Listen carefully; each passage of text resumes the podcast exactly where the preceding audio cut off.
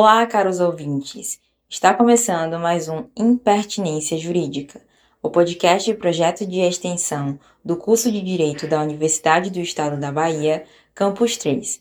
Aqui quem vos fala é Renata Mirelli. E neste podcast traremos a palestra realizada no nosso primeiro simpósio internacional em pertinência jurídica com o professor Antônio Pedro Pinto Monteiro. Ele que é doutor em Direito na especialidade de Direito Processual pela Faculdade de Direito da Universidade Nova de Lisboa, pós-graduado em Arbitragem pela referida universidade e licenciado pela Faculdade de Direito da Universidade de Coimbra, professor associado da Universidade Autônoma de Lisboa, investigador do JUSGOV, Centro de Investigação em Justiça e Governação e do Ratio Legis, advogado e árbitro. Eh, muito boa tarde a todos. Eh, antes de mais, começo por salientar que é um prazer estar aqui hoje convosco, ainda que à distância, uh, no primeiro simpósio internacional Impertinência Jurídica. Uh, felicito desde já a Universidade do Estado da Bahia e todos os, os, todos os organizadores deste simpósio, cujo programa é sem dúvida muito interessante. Um cumprimento especial é devido ainda naturalmente ao Sr. Professor Dr. Paulo de Tarso Duarte Menezes, que tive o prazer e a honra conhecer no âmbito do mestrado em Direito da Universidade Autónoma de Lisboa. Muito obrigado pelo convite. Como referi, é um prazer estar aqui hoje presente. Bem, dito isto, uh, mi, o tema da minha intervenção é arbitragem em Portugal. Arbitragem, naturalmente, portanto, como meio de resolução alternativa de litígios, alternativo aos tribunais estaduais. E dentro deste tema amplo, arbitragem em Portugal, escolhi um, um, tema específico uh, e um tema clássico, uh, mas sempre atual, que é a independência e imparcialidade dos árbitros. Quando, quando falamos de arbitragem, a questão da independência e imparcialidade dos árbitros, que é naturalmente um, obrigatório, é sempre um, um, tema pertinente. Bem, aqui começo com, com uma pequena referência ao enquadramento normativo da arbitragem em Portugal. Esta referência é importante até porque a matéria da independência e imparcialidade dos árbitros foi uma matéria que, na atual lei de arbitragem, foi dado um grande destaque. Ou seja, comparativamente à anterior lei, que nada referia a este respeito, a atual lei passou a dar grande destaque eh, à independência e imparcialidade. E a mover, isso é, isso é positivo e é importante. Eh, é importante na medida em que eh, a independência e imparcialidade dos árbitros e da arbitragem contribui para o reforço do prestígio da arbitragem como meio sério e credível de resolução de litígios. Digamos que a independência e imparcialidade reforça a seriedade e a credibilidade da arbitragem. Portanto, a nossa atual lei de arbitragem passou a dar um destaque grande a este tema. Ora bem, mas quanto ao enquadramento normativo da, da, arbitragem em Portugal, tanto a arbitragem como resolução alternativa de litígios, eu, enfim, não vos quero estar aqui a amassar com referências históricas, mas só para, queria só salientar o seguinte, portanto, Portugal tem, tem uma longa tradição em, em arbitragem uh, e do ponto de vista normativo, uh, a arbitragem já, já estava presente nas ordenações afonsinas do século XV, de 1446 1447. A arbitragem estava prevista nas ordenações afonsinas, depois continuou a estar prevista nas, nas ordenações manuelinas e nas ordenações filipinas. Uh, por sua vez, na nossa primeira Constituição de 1822 também estava aí referida a existência de tribunais arbitrais.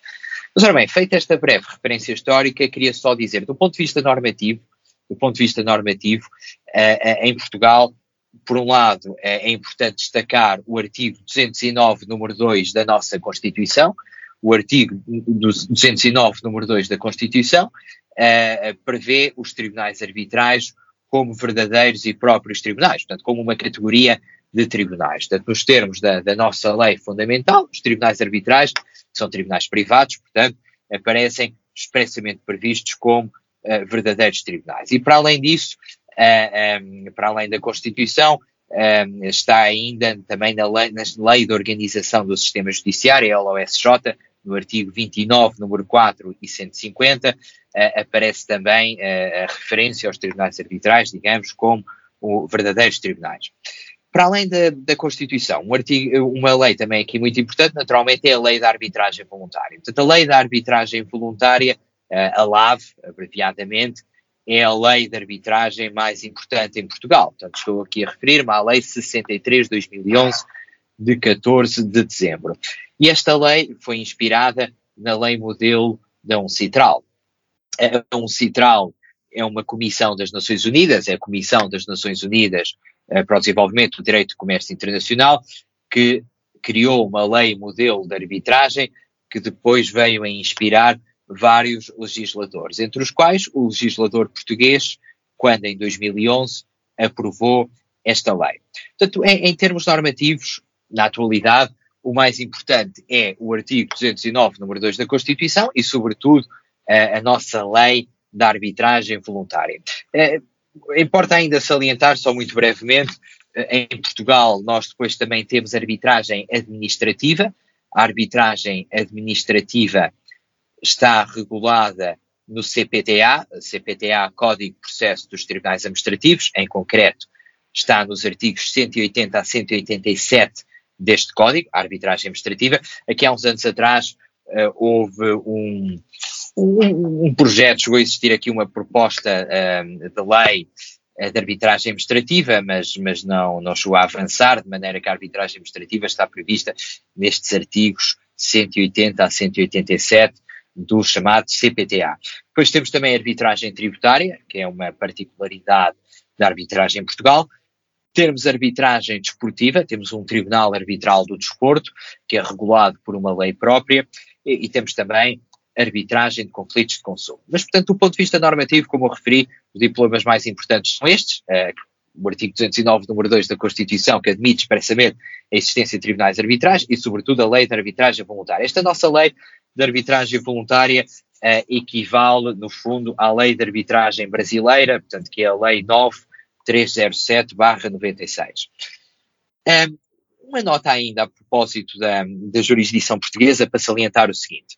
Uh, eu aqui refiro, uh, refere-se lei da arbitragem voluntária, porquê? Porque nós também temos arbitragem necessária. A arbitragem necessária é uma arbitragem que é imposta por lei, ou seja, por norma, a arbitragem voluntária, isto é, a arbitragem nasce da vontade das partes, são as partes que, de comum acordo, decidem resolver o seu litígio num tribunal arbitral, que é um tribunal privado, desde que esse litígio eh, seja suscetível de poder ser resolvido em arbitragem, uma vez que nem todos os litígios podem ser resolvidos em tribunais arbitrais, em tribunais privados, mas, portanto, ao contrário da arbitragem voluntária, em que são as partes que decidem resolver um seu litígio no tribunal arbitral, portanto, a arbitragem necessária é diferente. A arbitragem necessária é imposta por lei especial. Portanto, não são as partes que acordam em resolver o seu litígio em arbitragem, digamos que as partes são obrigadas, a, por lei, por lei especial, a resolver o seu litígio num tribunal arbitral, isto é, num tribunal privado. E são situações excepcionais, uh, existem em Portugal, não existem em todos os países, uh, creio que no Brasil a arbitragem necessária, tanto quanto sei, não, não existe, existe em alguns países da, dentro da União Europeia, uh, mas a arbitragem necessária mesmo em Portugal é, é excepcional. Como exemplos, eu dou aqui dois exemplos: a arbitragem necessária no âmbito do Tribunal Arbitral do Desporto, no âmbito do Tribunal Arbitral do Desporto, temos arbitragem necessária, uh, e por outro lado, uh, houve aqui uma recente alteração à Lei de Defesa do Consumidor Portuguesa, que foi uma alteração feita em 2019, e neste artigo 14, número 2, há quem entenda que há aqui uma, uma espécie de arbitragem e mediação é, obrigatória. Mas, portanto, seja como for, eh, embora estou aqui a referir a arbitragem necessária para contrapor a arbitragem voluntária, que é a arbitragem normal, mas a arbitragem necessária em Portugal é, é uma situação eh, excepcional. Uh, uma nota ainda já agora em termos, portanto, isto é uma diferença em relação ao que se verifica no Brasil. Uh, há, há, outras diferenças, permitam-me só destacar aqui uma diferença, uh, que é a seguinte: em Portugal nós temos ainda bastante arbitragem ad hoc. Ou seja, a arbitragem ad hoc é arbitragem, é arbitragem que se, que se resolve fora de centros de arbitragem institucionalizada, fora dos centros de arbitragem. Tanto quanto sei, no Brasil, praticamente toda a arbitragem decorre em centros de arbitragem.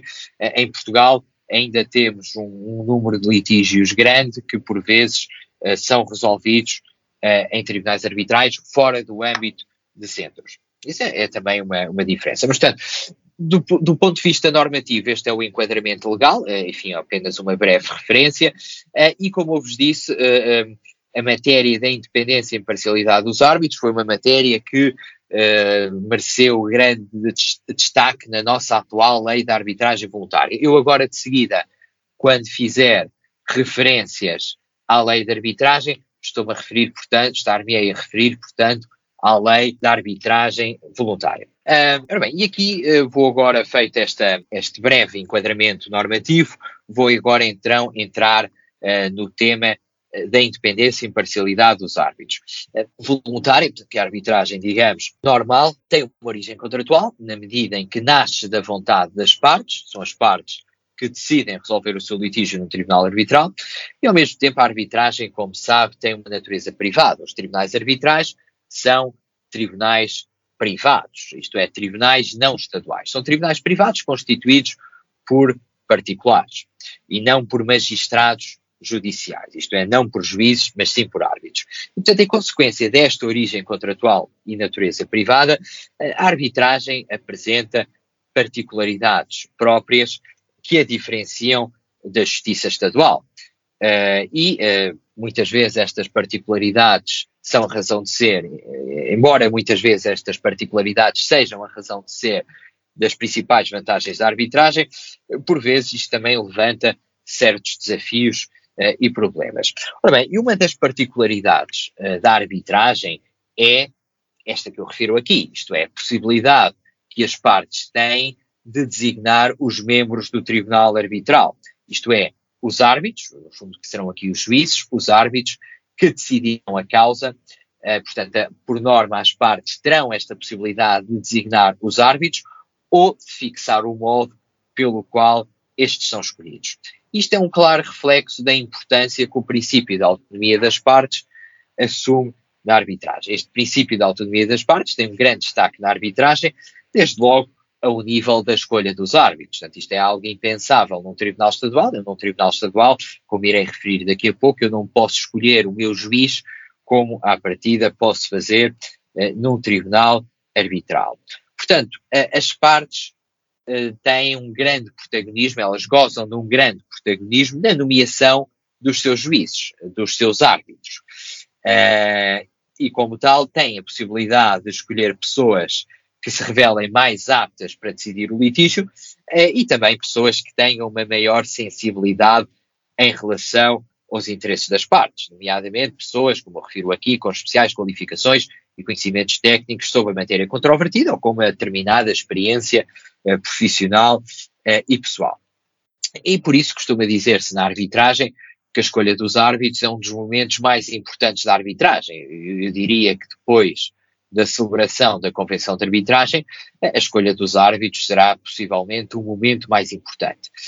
Costuma dizer-se, aliás, a este respeito, que a arbitragem vale o que valerem os árbitros. A arbitragem vale o que valerem os árbitros. Isto, no fundo, serve para demonstrar esta importância uh, da, escolha, da escolha dos árbitros.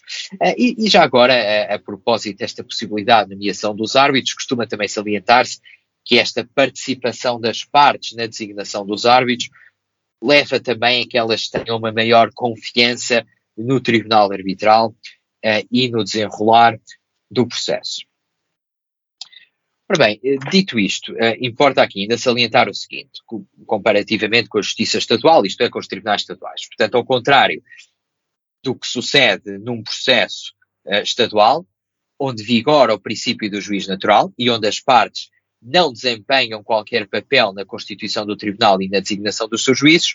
Portanto, na arbitragem, as partes assumem um papel fulcral na constituição do tribunal, nomeando árbitros. Portanto, isto é algo impensável no tribunal estadual, uma vez que no tribunal estadual aplica-se o princípio do juiz natural e, portanto, isto significa que num tribunal estadual, num tribunal estadual, portanto, aplicando-se o princípio do juiz natural, isto significa que o juiz que vai decidir o meu litígio, é, é, é o, juiz, o juiz é determinado, digamos, de acordo com os critérios fixados na lei. Não são as partes que escolhem o juiz, o juiz é determinado para aquele caso concreto em função dos critérios fixados na lei. Ora bem, isto é muito diferente do que acontece na arbitragem, onde não existe o princípio do juiz natural eh, e onde as partes têm, consequentemente, a possibilidade de escolher os árbitros ou pelo menos de uh, participar neste processo de designação.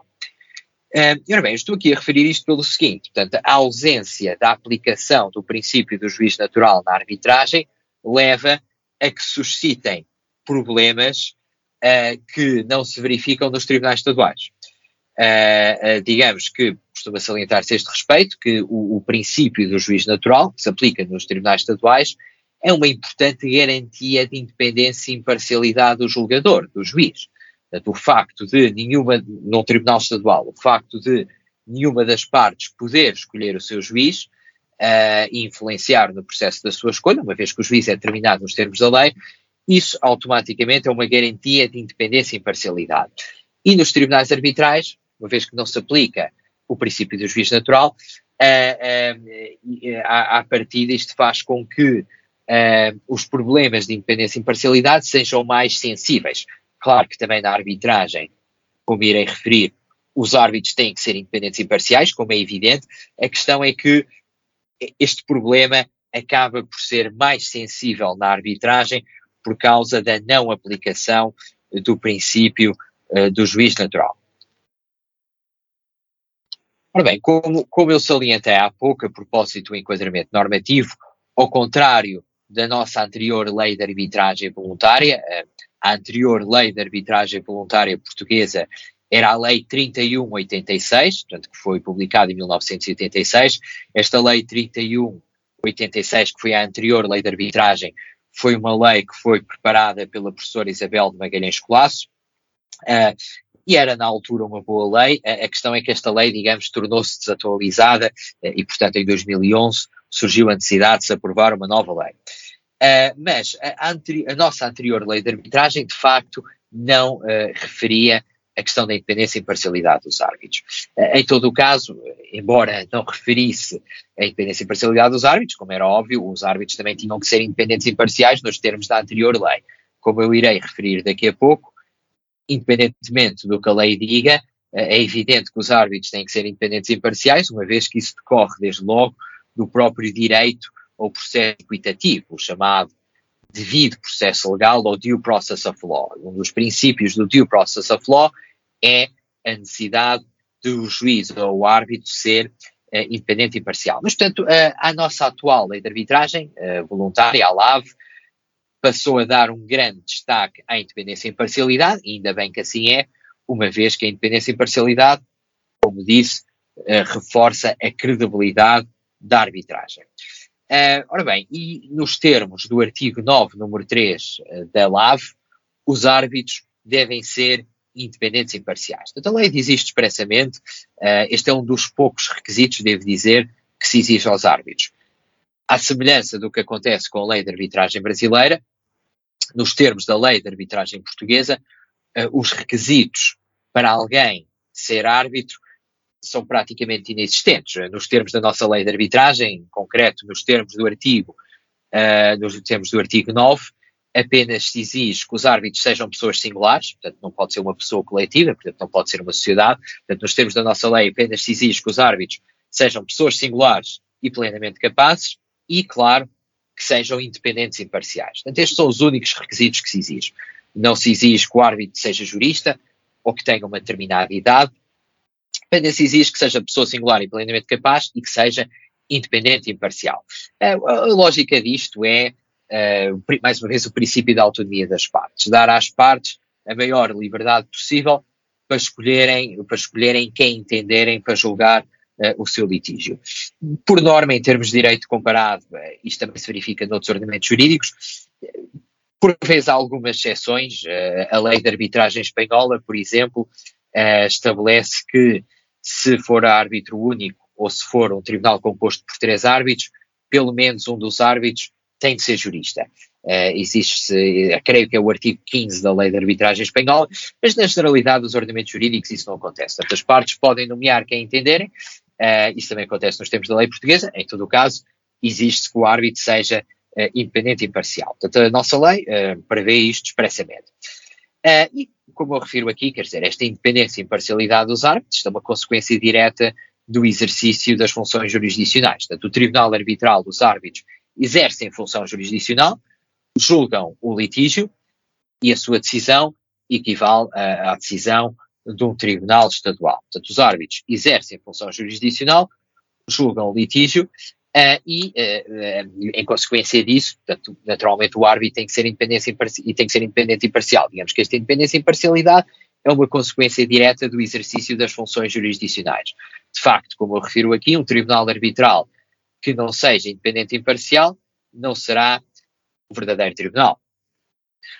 E, e, por outro lado, estes requisitos da independência e imparcialidade dos árbitros uh, verifica-se, aplica-se quer aos, aos, chamados árbitros de parte, ou com árbitros, uh, quer ao árbitro presidente, independentemente do modo da sua designação. Ou seja, e, vamos imaginar que temos um painel de três árbitros, em que o demandante, autor, nomeou um árbitro e o demandado nomeou outro árbitro, e depois, por sua vez, temos o árbitro presidente, nomeado pelos dois árbitros.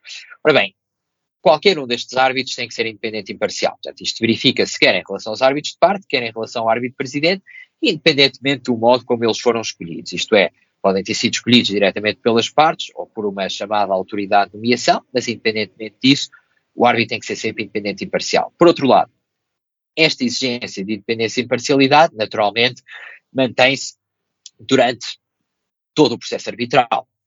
Ou seja, não se verifica apenas no momento da escolha dos árbitros, é algo que se tem que verificar durante todo uh, o processo arbitral. Uh, ora bem, uh, dentro desta temática da independência e imparcialidade, é, é importante salientar o seguinte: a lei de arbitragem portuguesa, à semelhança de outras leis de arbitragem, não se limitou apenas a prever que o árbitro tem que ser independente e imparcial. Não, não faz apenas isto. Uh, para além disto, uh, para além disto, uh, a nossa lei consagrou no artigo 9, em particular no artigo 9, número 3, para, para, além disto, tanto nos artigos 9 e seguintes, aliás, a nossa lei consagrou mecanismos para assegurar que a independência, que os requisitos da independência e imparcialidade são efetivamente cumpridos. E um desses mecanismos é o chamado dever de revelação que está consagrado no artigo 13 da LAV. O, nos termos deste artigo 13, onde está consagrado o dever de revelação, portanto, isto diz o seguinte: a pessoa que seja convidada a exercer as funções de árbitro deve revelar todas as circunstâncias que possam suscitar fundadas dúvidas sobre a sua imparcialidade e independência. Portanto, a pessoa que é convidada para exercer as funções de árbitro deve revelar portanto, todas as circunstâncias que possam suscitar dúvidas sobre a sua imparcialidade e independência. E, por outro lado, conforme acrescenta o número 2, que eu reproduzi aqui neste slide, este dever de revelação mantém-se durante todo o processo arbitral. Ou seja, factos supervenientes ou outros que só se tenham tomado conhecimento depois da aceitação do encargo de árbitro e que sejam suscetíveis de afetar a independência e imparcialidade, devem ser igual e prontamente revelados. Ora bem, em, todo o caso, uh, naturalmente concordo inteiramente aqui com, com este dever de apelação, que é absolutamente essencial para garantir a independência e imparcialidade dos árbitros. Agora, como podem ver, eh, isto está consagrado de forma um pouco ampla. Quando se diz todas as circunstâncias, quando se diz que o árbitro deve revelar todas as circunstâncias que possam suscitar fundadas dúvidas sobre a imparcialidade e independência, claro que isto depois na prática é um pouco difícil uh, de concretizar. Uh, e, e, muitas vezes, uh, às vezes até algum exagero, às vezes os árbitros, nas dúvida, uh, acabam por revelar circunstâncias que se calhar, enfim, são da sua vida privada e nem eram necessárias serem reveladas, mas por vezes, por vezes prefere-se pecar pelo exagero e não por defeito, ou seja, prefere-se dizer coisas a mais e não a menos.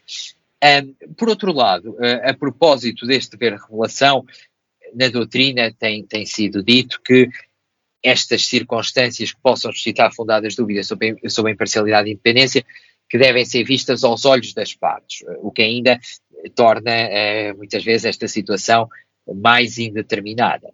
Eh, por vezes, até a propósito desta questão da independência e imparcialidade e do dever de revelação, eh, já, foram, já foi discutido em arbitragens internacionais, alguns acórdãos a este respeito, onde se discute, por exemplo, se o facto do árbitro ter numa rede social uma das partes, se essa circunstância deve ser ou não revelada. Isto já foi, já foi inclusivamente discutido.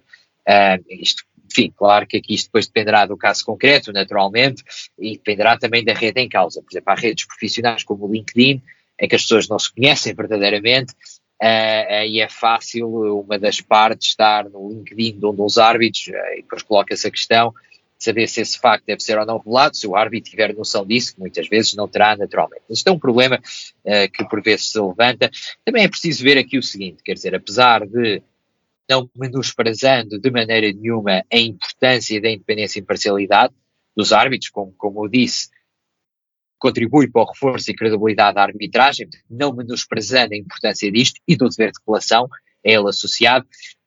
É importante ver também que muitas vezes uh, existe aqui uma manobra dilatória das partes. As partes, por vezes, quando querem levantar aqui um incidente ou atrasar o processo arbitral, eh, muitas vezes vêm levantar suspeitas sobre um determinado árbitro, em que muitas vezes não está em causa a independência e imparcialidade, muitas vezes são situações em que eh, se nota aqui algumas manobras dilatórias. E, portanto, estas questões da independência e imparcialidade do árbitro, claro que isto tem que ser visto sempre face ao caso concreto.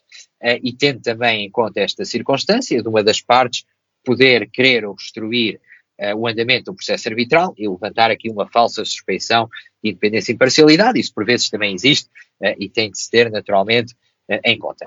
Mas, portanto, dito isto, feito este parênteses, a finalidade do dever de regulação, que é absolutamente essencial, é, digamos, aqui uma, uma espécie de visa assegurar de forma preventiva o respeito pelo requisito da independência e imparcialidade dos árbitros. Portanto, o árbitro tem esta obrigação de revelar de circunstâncias que possam pôr em causa a sua independência e imparcialidade. E associado a isto, temos ainda um processo de recusa do árbitro, que está consagrado no artigo 13, número 3, e no artigo 14 da LAV. Ora bem, hum, estabelecida esta importância fundamental da independência e imparcialidade dos árbitros, a questão que se coloca, até faço o que eu referi há pouco de relação, a questão que se coloca é o que entender por independência e imparcialidade. E associado a isto, quer dizer, coloca-se ainda uma questão mais de ordem prática, que é de saber quando é que um árbitro, afinal, não é independente e imparcial. Portanto, a lei apenas estabelece isso, que o árbitro deve ser independente e imparcial, consagra um dever de revelação, um dever de, processo de recusa, mas de facto, na prática, muitas vezes eh, o árbitro pode, coloca-se esta questão, quer dizer, afinal de contas, quando é que um árbitro não é independente e não é imparcial. Uh, isto dependerá naturalmente do caso concreto, mas ora bem, mas é neste tipo de situações que, é neste tipo de situações que a soft law pode ter uma palavra a dizer e pode vir a revelar-se útil em determinados casos. Ora, entre os vários instrumentos de soft law, claro que a jurisprudência estadual aqui também será importante, mas para além disso, há aqui um importante instrumento de soft law que é muitas vezes invocado e tem sido invocado em Portugal eh, e também sei que no Brasil e noutros países, naturalmente, eh, muitas vezes para concretizar esta questão da independência e imparcialidade, faz-se referência a este, a este instrumento soft law, que são as, enfim, eu aqui tenho aqui o título em inglês, as Guidelines on Conflict of, of, of Conflict of Interest in International Arbitration. Basicamente, estamos aqui a falar de umas regras, umas guidelines de conflito de interesses na arbitragem internacional. Regras estas que são soft law e que foram preparadas pela IBA, isto é, pela International Bar Association, uma espécie de ordem de advogados internacional que criou estas regras uh, eh, um, eh, que visam colar aqui situações de conflitos de interesse na arbitragem internacional. No fundo, uh, uh, estas regras por vezes são, são bastante úteis, uh, na medida em que elas têm uma finalidade essencialmente prática, a finalidade destas regras é essencialmente prática, uh, e visa, de certa forma, promover uma cultura de uniformidade e de boas práticas na determinação dos casos que podem dar origem a não a conflito de interesses e, consequentemente, afetar a independência e imparcialidade dos árbitros. Muito resumidamente, estas regras estão divididas em duas partes. Nós temos uma primeira parte que é relativa aos princípios gerais atinentes à independência, imparcialidade e à revelação, e temos depois uma segunda parte destas regras que visa a aplicação prática dos princípios organizadas em várias listas. E há aqui uma divisão entre lista vermelha, lista laranja e lista verde. Uh, naturalmente que as situações na lista vermelha são situações mais graves, onde possivelmente estará em causa uma situação de conflito de interesses, portanto, nessas situações, se, se a situação do caso concreto cair na lista vermelha, muito provavelmente estará em causa a independência e imparcialidade do árbitro. Depois temos as situações na, na, na lista laranja, que são situações menos graves, que, que, mas que exigem atenção. São situações menos graves, mas que ainda assim exigem atenção e que uh, têm de se ver face ao caso concreto, se pode estar em causa a independência e imparcialidade do árbitro. Finalmente, as situações da lista verde são situações que, à partida, uh, não geram problemas de conflitos de interesse e, como tal, não, não, uh, não comprometem a independência e imparcialidade do árbitro. Ora bem, apesar de, da, da, importância destas regras como, como instrumento prático, é importante ter noção, como eu refiro aqui, que estamos perante soft law. Uh, estas regras da IVA são soft law e, portanto, são regras que, por exemplo, no que se refere a, a, Portugal, são regras que não foram elaboradas por juristas portugueses, nem por juristas brasileiros, e, como tal, não foram pensadas especificamente para o ordenamento jurídico português ou para um outro ordenamento jurídico, mas sim para as arbitragens internacionais. É, é, é em Portugal, apesar da importância destas regras, há quem, há quem as critique, por exemplo, o professor Menezes Cordeiro, o professor António Menezes Cordeiro eh, faz algumas críticas a estas regras e, a meu ver, com razão, salientando justamente isto, que é soft law eh, e que não se pode exagerar na importância dada à aplicação destas regras. Em Portugal, em Portugal, nós temos jurisprudência dos nossos tribunais estaduais, há, há, há vários acórdãos dos nossos tribunais superiores que fazem referência a estas regras, por vezes, em alguns acórdãos, honestamente, eu acho até que é dada uma importância excessiva a estas regras. Estas regras são úteis, atenção, mas por vezes eu, eu julgo que se dá uma importância uh, excessiva uh, e conforme salienta o professor Menezes Cordeiro, é importante salientar que estas regras não estão previstas para a arbitragem doméstica, isto é, para a arbitragem realizada em Portugal, mas sim para a arbitragem uh, internacional. Ora bem, Dito isto, ainda a propósito da questão de independência e parcialidade, eu há pouco referi que uh, a nossa lei anterior não previa uh, a obrigatoriedade dos árbitros serem independentes e parciais.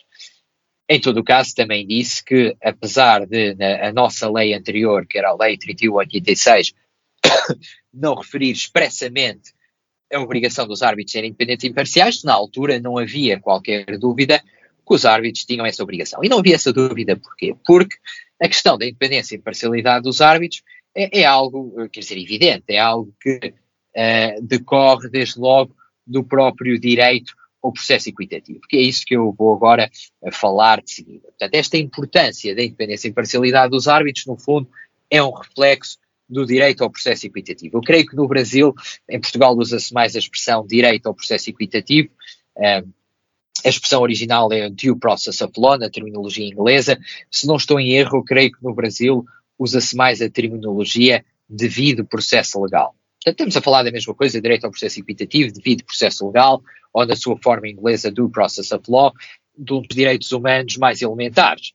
Portanto, é um direito com raízes históricas longínquas que remonta à Magna Carta inglesa de 1215. E, uh, como eu digo aqui, é um direito muito importante em qualquer processo e perante qualquer tribunal, seja um tribunal estadual ou seja um tribunal arbitral. O direito ao processo equitativo, o due process of law, tem de ser sempre respeitado, seja independentemente de estarmos no âmbito de um tribunal estadual ou no âmbito de um tribunal privado, como é um tribunal arbitral. É algo que tem que ser sempre respeitado. Uh, e não surpreende, digamos, que este direito ao processo equitativo tenha um grande destaque, não só nas várias constituições dos diversos países, em Portugal o direito ao processo equitativo na Constituição está previsto, está previsto no artigo 20, número 4 da Constituição. O artigo 20, número 4 da nossa Constituição diz expressamente todos têm direito a que uma causa em que intervenha seja objeto de decisão em prazo razoável. Esta questão do prazo razoável é problemática e mediante processo equitativo. Exige-se que uh, uh, o processo seja equitativo, isto já mesmo uh, advém desde logo da Constituição. E para além da Constituição, está previsto em diversas declarações universais dos direitos humanos, como é o caso desde logo do, do, da Declaração Universal dos Direitos Humanos no artigo 10. No artigo 10 desta declaração diz que toda a pessoa tem direito em plena igualdade a que a sua causa seja equitativa e publicamente julgada por um tribunal independente e imparcial, que decida todos os seus direitos e obrigações, etc. Portanto, uh, desde logo no próprio artigo 10 da Declaração Universal dos Direitos Humanos, temos aqui que consagra o direito ao processo equitativo, temos aqui um grande destaque à independência e imparcialidade do Tribunal, seja Tribunal Estadual ou arbitral. Para além da Declaração Universal dos Direitos Humanos, o, o direito ao processo equitativo está consagrado no artigo 6 da Convenção Europeia dos Direitos Humanos, eu aqui abreviei, a CEDH é a Convenção Europeia dos Direitos Humanos, está previsto também no artigo 47, segundo parágrafo, da Carta dos Direitos Fundamentais da União Europeia e também está previsto no artigo 14, número 1 do Pacto Internacional dos Direitos Civis e Políticos. Portanto, está, está previsto, como vem, eh, numa série de diferentes diplomas. Uh, ora bem, o, o, ponto aqui essencial é o seguinte, quer dizer, o, o, direito ao processo equitativo, o devido processo legal, ou due process of law, compreende, portanto, um núcleo normativo essencial que é transversal a todo o direito processual e cujos efeitos se estendem a todas as instâncias da administração da justiça, seja um tribunal estadual, seja um tribunal privado, como é um tribunal arbitral. Como eu refiro aqui, o, o direito à jurisdição não implica apenas o direito de acesso aos tribunais. É igualmente necessário que o processo a que se acede apresente garantias de justiça de modo a que se possa alcançar a justa composição do litígio, ou seja, é preciso que o processo seja equitativo, isto é justo. Eu costumo muitas vezes dar este problema, quer dizer, de nada, uh, apesar do artigo 20, número 1, consagrar o acesso aos tribunais, o artigo 20, número 1 da Constituição, de nada adianta ao cidadão aceder aos tribunais se depois for tratado de forma manifestamente desigual em relação à outra parte. Ou se, por exemplo, o, um dos cidadãos for impedido de uh, apresentar prova, etc. Portanto, claro que este acesso aos tribunais tem que ser feito uh, mediante um processo equitativo. Ao longo de todo o processo, é necessário observar um determinado conjunto de princípios e regras fundamentais em que o direito ao processo equitativo se concretiza. Digamos que o direito ao processo equitativo desdobra-se numa série de princípios e regras fundamentais que têm de ser observados ao longo de todo o processo. E que têm de ser observados quer nos tribunais estaduais, quer nos tribunais arbitrais, embora por vezes os tribunais arbitrais possam suscitar algumas particularidades. Ora bem, entre estes princípios e regras fundamentais do direito ao processo equitativo, temos desde logo à cabeça a independência e imparcialidade do tribunal, a observância do princípio do juiz natural, que nos tribunais arbitrais levanta problemas, que não se verifica, a publicidade do processo, a fundamentação da decisão e o seu preferimento em prazo razoável. Claro que o juiz é livre de decidir como entender, mas a decisão do juiz ou do árbitro tem de ser sempre fundamentada. Por outro lado, a questão do direito à prova e à licitude desta, também uma concretização do direito ao processo equitativo. E, finalmente, last but not least, como se costuma dizer, o princípio de igualdade das partes, de onde correm outros princípios igualmente importantes, como é o princípio uh, do contraditório. Ora bem, o nosso uh, legislador não se mostrou indiferente à importância que o direito ao processo equitativo reveste na arbitragem e, como tal, no artigo 30, número 1 da nossa lei de arbitragem, prevê-se aí expressamente que o processo arbitral deve sempre, e é importante aqui o advérbio sempre, deve sempre respeitar os seguintes princípios fundamentais.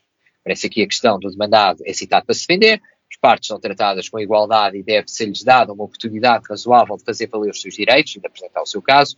E por outro lado, aqui no artigo 30, número 1, a linha C, diz-se ainda que em todas as fases do processo é garantida a observância do princípio do contraditório, salvo as exceções previstas na lei.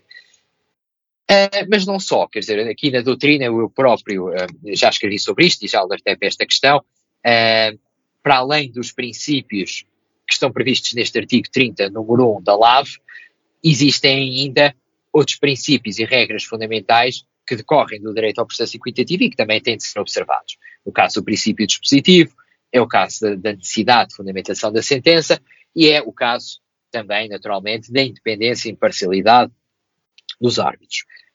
Há quem entenda, aliás, uh, uh, que este artigo 30, número 1 da LAV, acaba por ser uma disposição incompleta e ao mesmo tempo inócua. Incompleta na medida em que não contempla todos os princípios fundamentais que o processo arbitral deve respeitar, é inócua, uma vez que, independentemente da consagração e da existência deste artigo, estes princípios fundamentais seriam sempre aplicáveis uh, por força do próprio direito ao processo equitativo.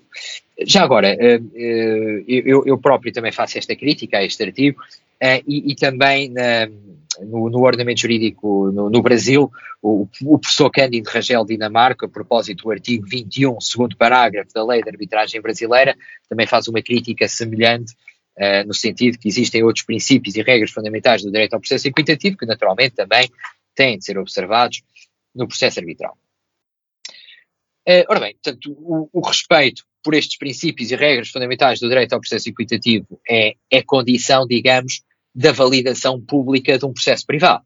Ou seja, o Estado só pode admitir decisões de tribunais privados, como são os tribunais arbitrais, na medida em que tais decisões cumpram determinadas regras mínimas de justiça processual em que o direito ao processo equitativo se concretiza, como é o caso da independência e imparcialidade.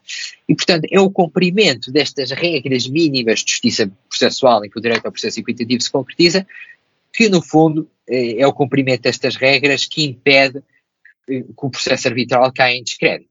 Porque se isto, não se verificasse, o cumprimento destas regras não se verificasse, uh, isso certamente afetaria uh, o prestígio e a credibilidade da arbitragem como meio de resolução de litígios. E a este respeito, aliás, o, o legislador português, à semelhança de outros legisladores, prevê a possibilidade da sentença arbitral ser anulada caso algum dos princípios fundamentais do direito ao processo equitativo tenha sido violado. Uh, o que atesta bem, no fundo, a importância destes princípios.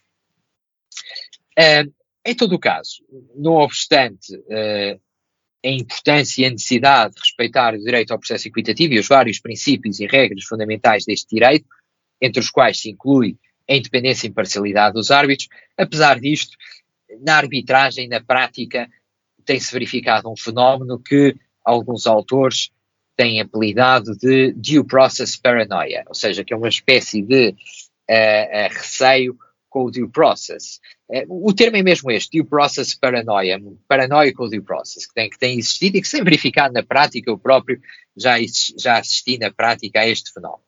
Nós, no fundo, por esta expressão algo estranha, due process paranoia, no fundo está-se a referir a um receio excessivo que muitos árbitros têm com a possibilidade dos tribunais estaduais anularem a sentença arbitral ou não executarem, uh, com fundamento na alegada violação de um dos princípios e regras fundamentais do direito ao processo equitativo. E ora bem, este receio excessivo tem muitas vezes condicionado a atuação dos árbitros, uh, sobretudo em arbitragens internacionais, e tem condicionado a atuação dos árbitros na medida em que muitas vezes leva os árbitros a adotarem uma posição demasiado cautelosa e a serem muito condescendentes com certos comportamentos das partes. E é essa a razão pela qual, por vezes, são facilmente deferidos pedidos das partes que não eram expectáveis face ao calendário processual. Uma das partes pede mais prazo para se defender, uh, ou, ou, pede para juntar um outro meio de prova, etc. E, e, e, e no fundo, ameaça com a circunstância de, se esse meio de prova não for admitido, estará em causa uma violação do due process, uh, e por vezes, por força deste receio excessivo, alguns árbitros acabam, acabam por ter eh, uma posição demasiado cautelosa eh, a este respeito eh, e que à partida não seria necessário para ser respeitado o direito ao processo equitativo. Isto é um fenómeno curioso, enfim, que se tem verificado na prática e que de facto existe. Ora bem, uma última nota só um, para acabar um, com, com, o seguinte, que por vezes um, a arbitragem, uh, como eu disse no início da minha intervenção, uh, apresenta particularidades próprias que a diferenciam da justiça estadual, desde logo a particularidade das partes poderem nomear os árbitros, o que depois pode levantar problemas adicionais de independência e imparcialidade, uh, mas uh, o, o, por força destas particularidades, nós por vezes temos aqui dificuldades de compatibilização do direito ao processo equitativo com a arbitragem. Um deles é a questão do princípio do juiz natural. Portanto, como eu disse, na arbitragem não se aplica o princípio do juiz natural. Portanto, as partes podem nomear árbitros, ou pelo menos têm esta possibilidade de o fazer, uh, não se aplica o princípio do juiz natural, e isso naturalmente é, uh, pode levantar um problema com a questão de saber se o direito ao processo equitativo está a ser respeitado. Mas não só, uma outra questão que tem sido muito discutida nos últimos anos é a questão da publicidade do processo, é a questão da, da falta de transparência que por vezes se verifica na arbitragem. Sendo a arbitragem um tribunal privado, uh, é normal que exista aqui uma maior confidencialidade, sobretudo comparativamente com o que se verifica nos tribunais estaduais. Uh, isto, por vezes, a arbitragem tem vindo a ser criticada, por vezes com razão, uh, outras vezes não, tem, tem, vindo a ser criticada por uma alegada falta de transparência. Ora bem, o, o que é que acontece? A questão da transparência é, é, é, bastante importante, naturalmente, e a questão do princípio da publicidade do processo é, é um princípio muito importante. Costuma dizer-se a este respeito, esta, esta afirmação que eu vou dizer de seguida, vem de um, de um acórdão inglês, já bastante antigo, costuma dizer-se que a justiça não deve ser só feita, mas deve ser vista a ser feita. Portanto, não basta fazer justiça, é preciso que a justiça seja vista a ser feita. Uh, digamos que se os tribunais administram a justiça em nome do povo, é natural que o povo deva poder conhecer a forma como a justiça é administrada.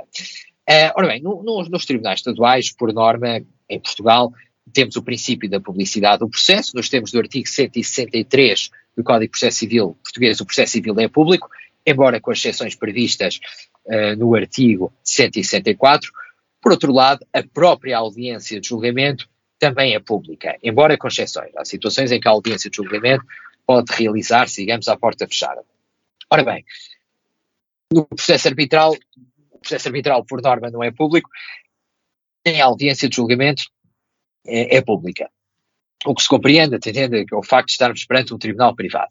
Mas uma coisa, um ponto que tem sido muito criticado na arbitragem é a falta de publicidade das decisões arbitrais, das sentenças arbitrais. Aqui, aproveito também para fazer um parênteses, em Portugal, nem todas as sentenças ou acórdãos estão disponíveis, estão acessíveis. Uh, por norma, as sentenças de primeira instância, as sentenças dos nossos tribunais de primeira instância, não estão acessíveis uh, para consulta.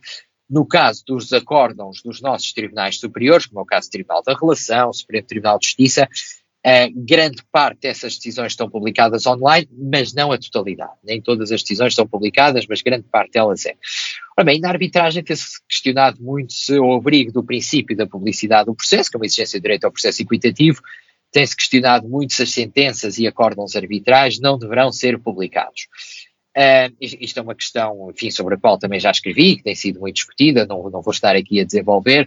Uh, por norma, entende-se que estiver em causa um interesse público, por exemplo, se o Estado ou uma entidade pública estiver envolvido num processo arbitral e se estiver em causa um interesse público, por norma, essa sentença ou acórdão arbitral deverá ser publicado. Quando não esteja em causa o interesse público, aí à partida não haverá essa necessidade de publicação. Isso é uma outra questão. Por outro lado, também se colocam aqui problemas a propósito do prazo razoável.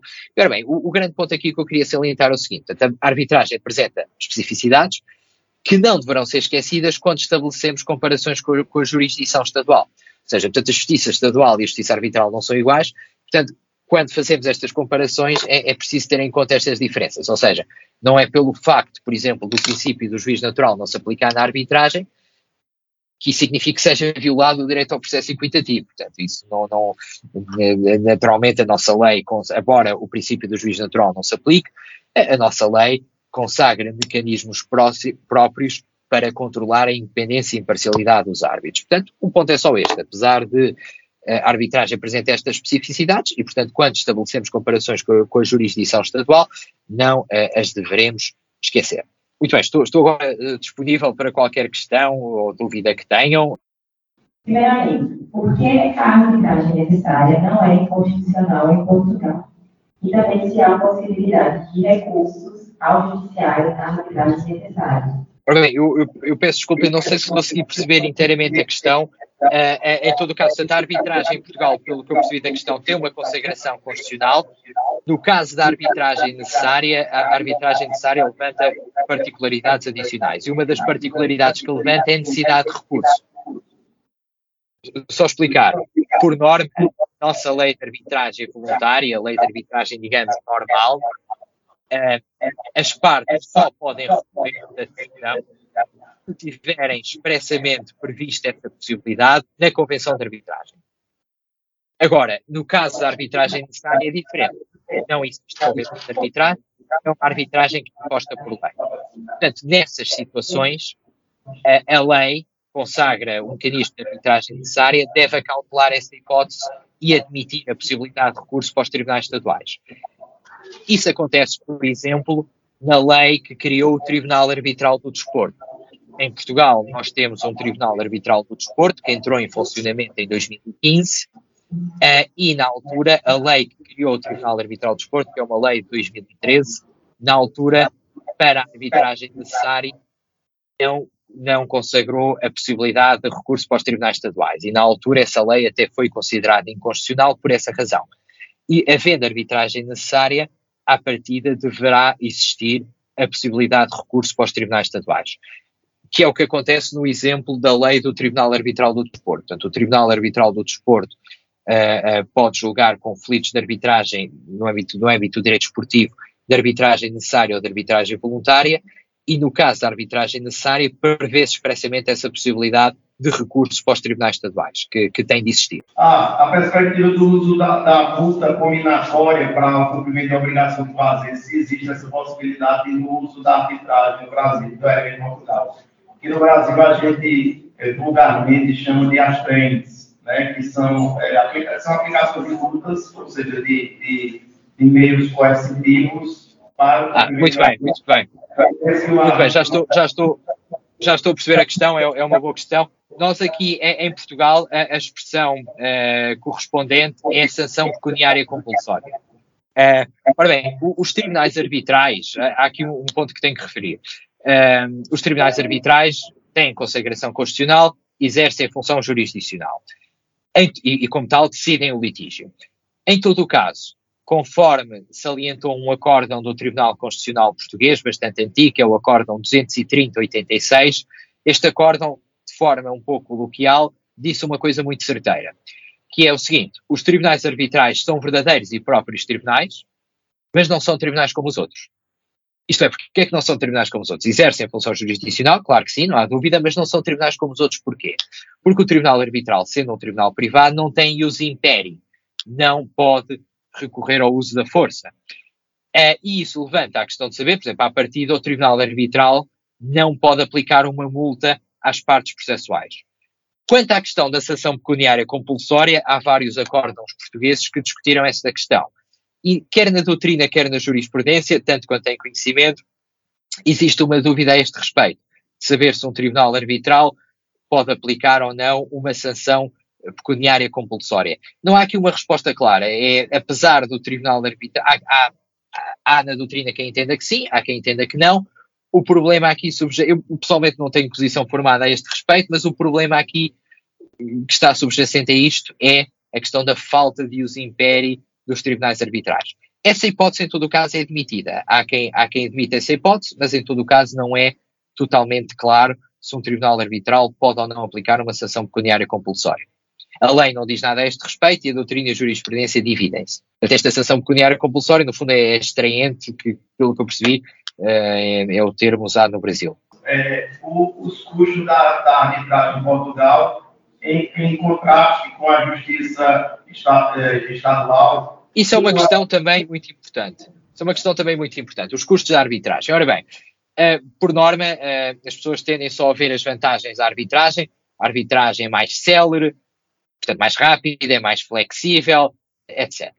Eh, mas mais, é uma justiça mais especializada, mas naturalmente existem desvantagens. Uma das grandes desvantagens da arbitragem é os custos. A arbitragem, por norma, é mais cara que a justiça estadual.